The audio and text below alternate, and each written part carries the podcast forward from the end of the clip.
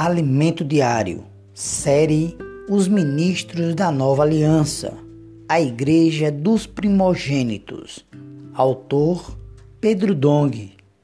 Hoje, domingo, semana 3, leitura bíblica, Mateus 16, versículo 24, Efésios capítulo 3, versículo 19. Lê com a oração de hoje 1 Coríntios, capítulo 15, versículo 48. Como foi o primeiro homem, o terreno, tais são também os demais homens terrenos. E como é o homem celestial, tais também os celestiais. Tema de hoje: o mundo físico é para o espiritual. Submeter-se sem questionar foi outra importante lição que o Senhor me fez aprender. Nunca contei essa história publicamente. No ano de 2012, creio que o Espírito usou o irmão Dong Yulan para me provar. As pessoas mais próximas a mim sabem que ele era bem rígido comigo. Ainda que seja filho dele, ele sempre era mais exigente comigo do que com o irmão Ezra Má. Nessa ocasião, o irmão Dong praticamente me deixou de lado quanto à obra na América do Norte. Quando o irmão Dong dava testemunho acerca do avanço da obra ali, sob a liderança de outros irmãos, afirmava que estava tendo início pelo Espírito Santo. Era como se dissessem a mim Veja, tudo o que você fez não valeu nada. O irmão Dong passou a dar toda a autoridade e valor para dois irmãos que tocavam a obra na América do Norte. De um lado, no homem natural, eu tive uma dor no coração. De outro, eu me, no meu íntimo, eu sabia que era uma aprovação. Eu disse ao Senhor: Senhor, eu vou aprender a me submeter sem questionar. O que o irmão Dong falar, eu vou acolher sem questionar. Apenas reagirei com simplicidade, singeleza e sinceridade. Poucos anos, o irmão Dong voltou e disse ao irmão que liderava a obra na América do Norte: Irmão, a obra nos Estados Unidos, na América do Norte, passa a ficar sob a liderança do irmão Pedro. Eu não havia dito nem feito nada. Querido ouvinte, não precisa reivindicar nada para si mesmo.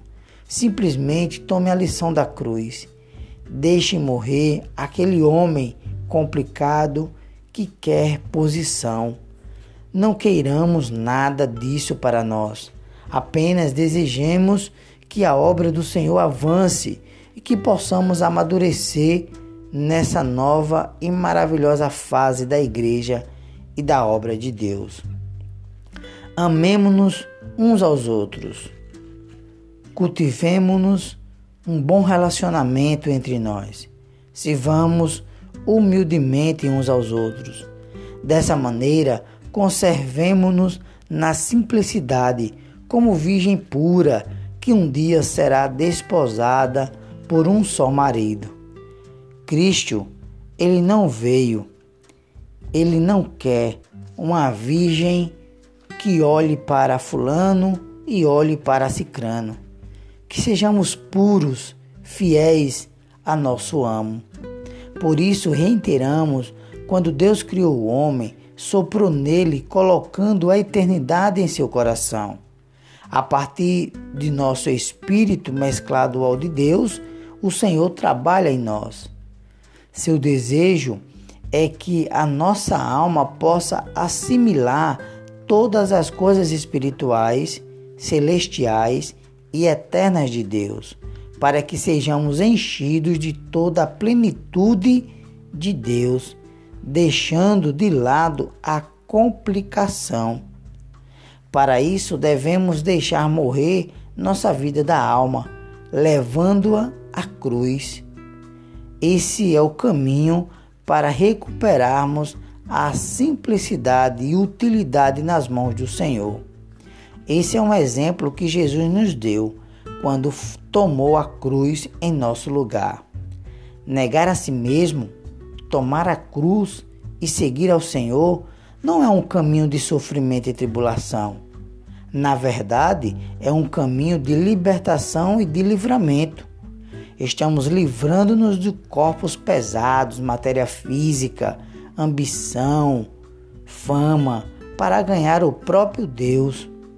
Estamos enchendo-nos da realidade divina, da vida e da natureza do Pai, até que um dia seremos inseridos no Pai mediante a glorificação. Quando esse dia chegar, teremos um corpo incorruptível, ou seja, Deus quer que esse corpo produza algo espiritual e eterno dentro de si. Portanto, a fachada nada vale, o que vale é o interior. Deus quer extrair dessa criação alguma coisa da esfera de Deus. Vamos ler João 12, versículo 23 ao 26. Respondeu-lhe Jesus: É chegada a hora de ser glorificado o Filho do Homem. Em verdade, em verdade vos digo: se o grão de trigo caindo na terra não morrer, fica ele só, mas, se morrer, produz muito fruto. Quem ama a sua vida, perdê-la mas aquele que odeia a sua vida neste mundo, preservá-la-á para a vida eterna. Se alguém me serve, siga-me. E onde eu estou, ali estará também o meu servo. E se alguém me servir, o Pai o honrará. Assim como a morte do grão de trigo produz muitos frutos, assim também será quando perdemos a nossa vida hoje. Preservamos-la para a vida eterna. Um outro texto similar nos, nos ensina e diz o seguinte: 1 Coríntios capítulo 15, versículo 36 e ao 38. Insensato, insensato, o que semeias não nasce se primeiro não morrer. E quando semeias, não semeias o corpo que há de ser, mas o simples grão, como de trigo ou de qualquer outra semente. Mas Deus lhe dá corpo como lhe aprouve dar, e a cada uma das sementes o seu próprio corpo pois assim também é a ressurreição dos mortos. Semeia-se o corpo na corrupção, ressuscita na incorrupção. Semeia-se em desonra, ressuscita em glória. Esse corpo, queridos, é para ser usado para semear, mas não semear para o material, para ganhar mais dinheiro, ter mais conforto ou ganhar posição e mais ambição. Não, não, não. Não se trata de semear nesse sentido. Antes, semear para colher na incorrupção, para ganhar as coisas da vida eterna. Hoje, esse corpo de desonra vai nos levar para ganhar a glória. Por fim, vamos ler 1 Coríntios 15, versículo 43 ao 49. Semeia-se em fraqueza, ressuscita em poder. Semeia-se corpo natural, ressuscita corpo espiritual. Se há corpo natural, há também corpo espiritual, pois assim está escrito: o primeiro homem Adão foi feito alma vivente. O último Adão, porém, é espírito vivificante. Mas não é primeiro o espiritual, e sim o natural, depois o espiritual. O primeiro homem formado da terra é terreno, o segundo homem é do céu. Como foi o primeiro homem, o terreno, tais são também os demais homens terrenos. E como é o homem celestial, tais também os celestiais. E assim como trouxemos a imagem do que é terreno, devemos trazer também a imagem do celestial. Hoje, nosso corpo semeia em fraqueza, mas ressuscita em poder. O primeiro homem é para produzir o segundo. De um lado, Adão nos deu o primeiro homem, de outro, Cristo nos dá o segundo homem.